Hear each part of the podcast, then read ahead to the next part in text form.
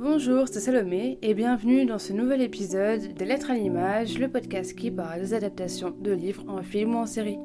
Avant de commencer l'épisode, je vous invite, si l'épisode vous a plu, à laisser une petite note et à laisser un commentaire sur Apple Podcast ou sur la page Facebook du podcast. Ça m'encourage beaucoup et ça va vraiment aider le podcast à se développer.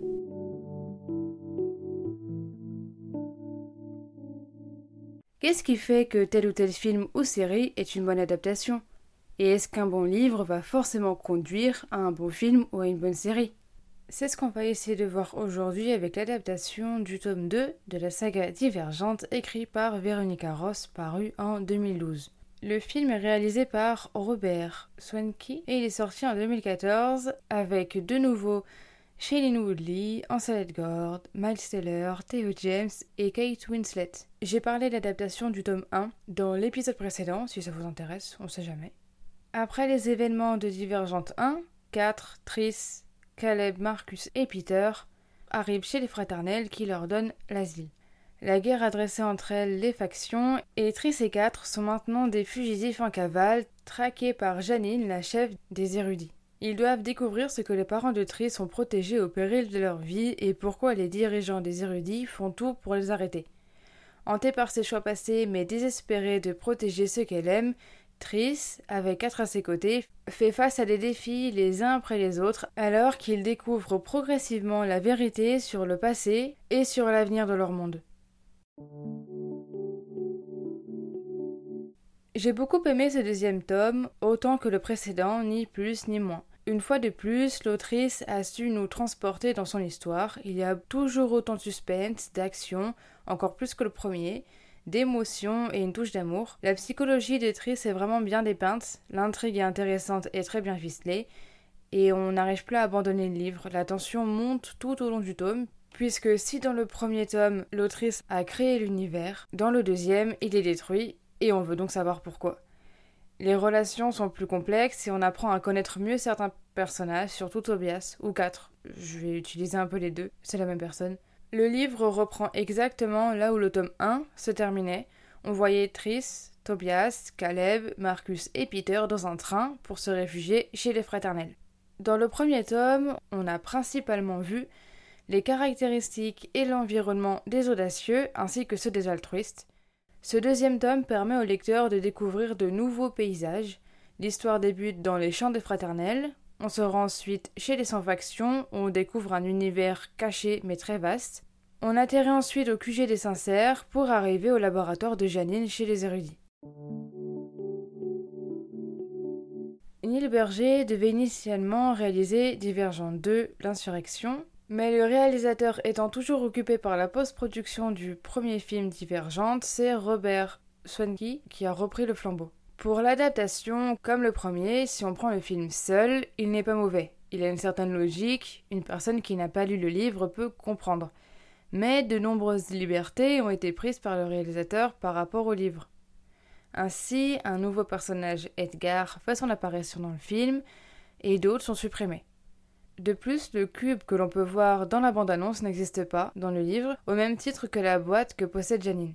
La boîte est donc une invention de la production. Je ne sais pas trop quoi penser de cet ajout. J'ai vu le film après avoir lu le livre et j'avais vu la bande-annonce et il y a donc cette boîte et en lisant le livre j'avais cette boîte en tête mais elle n'arrivait pas.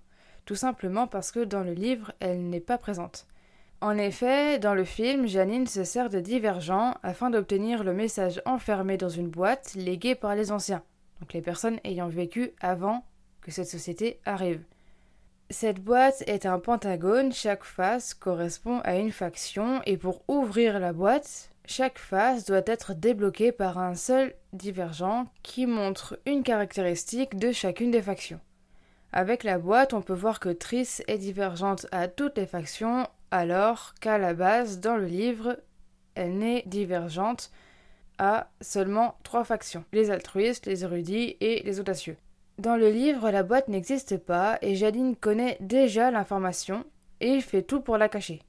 Ces expériences n'ont pour unique but que de mettre au point un sérum qui agisse sur les divergents afin de contrôler toute la société. toute la population. Dans les deux cas, cette information est très importante car elle va changer le futur de toute la société et dans les deux cas, les divergents sont recherchés. Afin de trouver les divergents dans le film, Eric et Max utilisent un appareil pour détecter les divergents. Dans le livre, c'est leur résistance au gaz diffusé lors de l'attaque chez les inserts qui permet de les localiser. L'ajout de la boîte permet de simplifier l'histoire.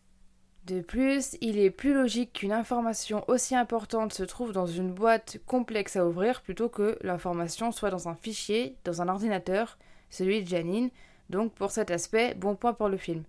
Cependant, étant donné que cela simplifie l'histoire, j'ai quand même une préférence pour la version du livre qui contient énormément plus de détails. Parlons des personnages. Alors, plusieurs personnages importants du livre sont absents de ce deuxième film. Pour l'adaptation du premier tome, tous les amis novices natifs que Triss s'était fait ont été supprimés, comme Ziki et Uria. Donc il est logique qu'ils ne soient pas présents dans le 2, mais si dans le premier film leur absence était dommage, mais leur présence n'était pas indispensable, dans ce deuxième livre, ils sont vraiment beaucoup plus présents et donc ils manquent vraiment au film. Certains passages avec Uria ont été conservés mais avec un autre personnage inventé. Un nouveau personnage a été créé pour le film, c'est Edgar, qui est le bras droit d'Evelyn en remplacement d'Edouard, qui est un ancien élève audacieux devenu borgne et sans faction. Ce personnage avait un rôle de figurant dans le premier film, donc c'est aussi normal qu'il ne soit pas présent dans ce deuxième film. En conséquence, la production a dû donc créer Edgar pour le remplacer. La bagarre dans les wagons n'a également pas lieu dans le livre, puisque 4 se présente directement comme étant Tobias Eaton. Le personnage de Peter change également un petit peu. Je vous avais parlé de lui dans l'épisode sur l'adaptation du tome 1 parce que c'est vraiment un personnage qui est pas vraiment très cool. Mais dans le tome 2, dans le roman, Peter aide Tris parce qu'il se sent malade d'avoir une dette envers elle car elle lui a sauvé la vie. Donc il a une évolution positive. On a l'espoir qu'il change et qu'il devienne une bonne personne. Dans le film, il agit davantage dans son propre intérêt. Donc euh, aucune évolution en fait. La culpabilité de Triss et son mal-être sont grandement diminuées dans le film. Comme le livre est écrit à la première personne, on apprend à connaître le fond des pensées et des sentiments de Triss. Elle se sent responsable de la mort de ses parents et s'en veut terriblement d'avoir tué Will, même si elle n'avait pas d'autre solution sur le moment. De plus, elle a même envie de les rejoindre en mourant également afin que tout s'arrête.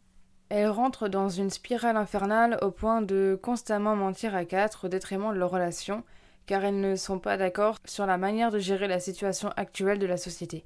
Dans le film, c'est vraiment le jeu d'acteur de Shailene Woodley qui va nous faire ressentir son mal-être, surtout la scène chez les sincères, ainsi que ses réactions au cauchemar.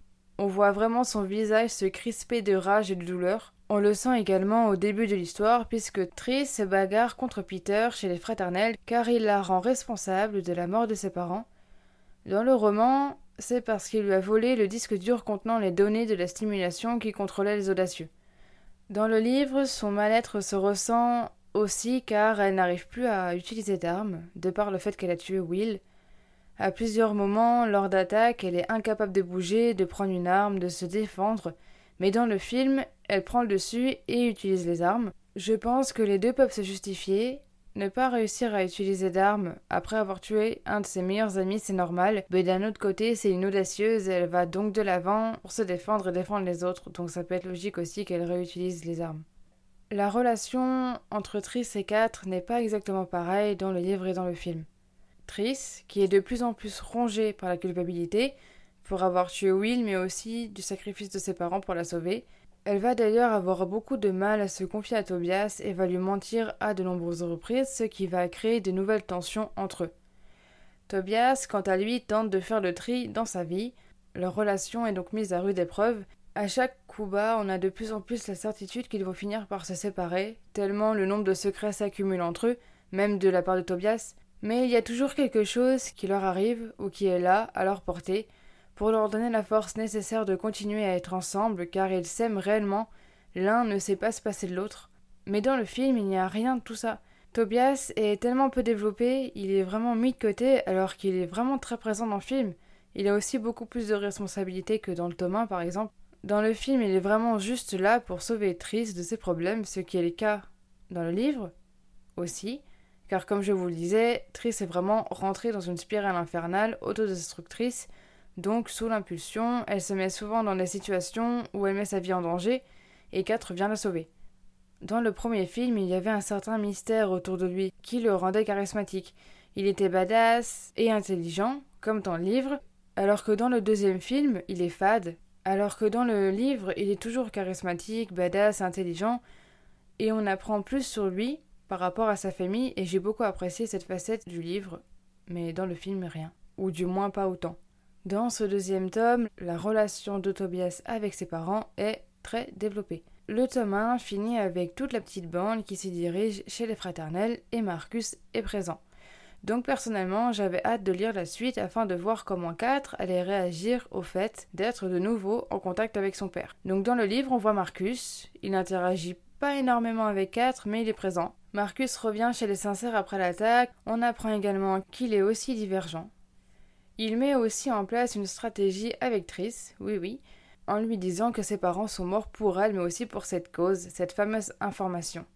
Dans le film, Marcus est capturé chez les fraternels et ne réapparaît seulement qu'à la fin, très rapidement, dans un plan. Il est donc complètement absent. Le fait que Marcus et Triss collaborent est quand même important vis-à-vis de Tobias, surtout qu'elle lui ment pour ne pas lui dire. Mais vu que dans le film on le voit très peu, on n'a pas tous les échanges que Tobias va avoir avec son père, ni les échanges que Triss va avoir aussi avec Marcus. Je vais continuer sur l'aspect de la relation de Tobias avec ses parents dans une partie spoiler. Parce que oui, oui, vous m'avez bien entendu, j'ai dit ses parents et pas juste son père. En fait, dans le tome 1, on avait appris qu'Evelyn, la mère de Tobias, était morte. Mais on découvre finalement qu'elle est vivante. Elle s'est faite passer pour morte car elle s'est enfuie chez elle pour ne pas être avec Marcus, qui est un homme violent, et pas juste avec Tobias. Alors, déjà dans le film, on ne dirait pas du tout que c'est sa mère. Même si elle a été mère jeune, elle ne fait pas du tout beaucoup plus que Tobias. On pense pas que c'est sa mère. Ensuite, dans le film, on la voit surtout dans son rôle de chef des sans-factions. Dans le livre aussi, mais il y a également beaucoup plus cette relation, ou non-relation, mère-fils, entre elle et Tobias. Quand je vous disais qu'il n'était pas beaucoup développé dans le film Tobias, dans le livre il l'est beaucoup aussi parce qu'on voit vraiment ce conflit intérieur que Tobias peut avoir entre pardonner à sa mère ou pas, s'associer avec elle ou pas, et c'est super intéressant je trouve. Surtout qu'elle paraît beaucoup plus gentille dans le film, pas qu'elle soit méchante dans le livre, mais c'est pas tout rose quoi. Autre information, c'est qu'à la fin du film, c'est Evelyn qui exécute Janine. Dans le roman, c'est Tori qui la tue pour se venger de la mort de son frère. Ça a donc beaucoup plus de sens parce que le frère de Tori était divergente et il est mort à cause de Janine, donc c'est normal qu'elle souhaite se venger. Alors qu'Evelyn, c'est vraiment juste pour prendre le pouvoir en fait. Donc la fin est également différente, de par la différence entre la personne qui tue Janine, mais aussi après avoir écouté le fameux message, cette information que tout le monde veut connaître, les citoyens se dirigent vers la clôture, alors que dans le livre, ils sont choqués et restent dans la ville. Et je pense que ça peut avoir un impact pour la suite, parce que si ça se trouve, pas tout le monde voudra sortir, donc peut-être qu'il va y avoir un conflit par rapport à ça, mais surtout, il y a un aspect présent dans le livre qui semble important, c'est que la femme de l'extérieur de la clôture qui délivre le message finit par dire qu'elle s'appellera Edith Prior, donc le même nom de famille de Triss. C'est pas un hasard ça. Je pense que c'est super important, c'est pas rien, mais dans le film, rien du tout. Pour résumer, je trouve l'adaptation très bien réussie. Comme le premier, on peut le voir indépendamment du livre. Les effets spéciaux sont juste incroyables, parce qu'il y a beaucoup plus d'action dans ce deuxième volet. Mention spéciale pour le jeu d'acteur de Shane Woodley. Mais de nombreuses libertés ont été prises par le réalisateur par rapport au livre, certaines en conséquence aux modifications effectuées pour le premier film, surtout pour les personnages. Mais l'ajout de la boîte est quand même intéressant. Ça reste un bon divertissement, mais encore une fois, il y a énormément plus de détails dans le livre. C'est donc pour ça que je vais préférer le livre. En tout cas, on se retrouve pour le prochain épisode où on va parler de l'adaptation du troisième tome de la saga. Merci d'avoir écouté l'épisode, j'espère qu'il vous aura plu. N'hésitez pas à me dire votre avis sur les adaptations dont j'ai parlé et à me recommander d'autres. N'hésitez pas non plus à vous abonner au podcast pour ne louper aucun épisode. A bientôt dans des lettres à l'image.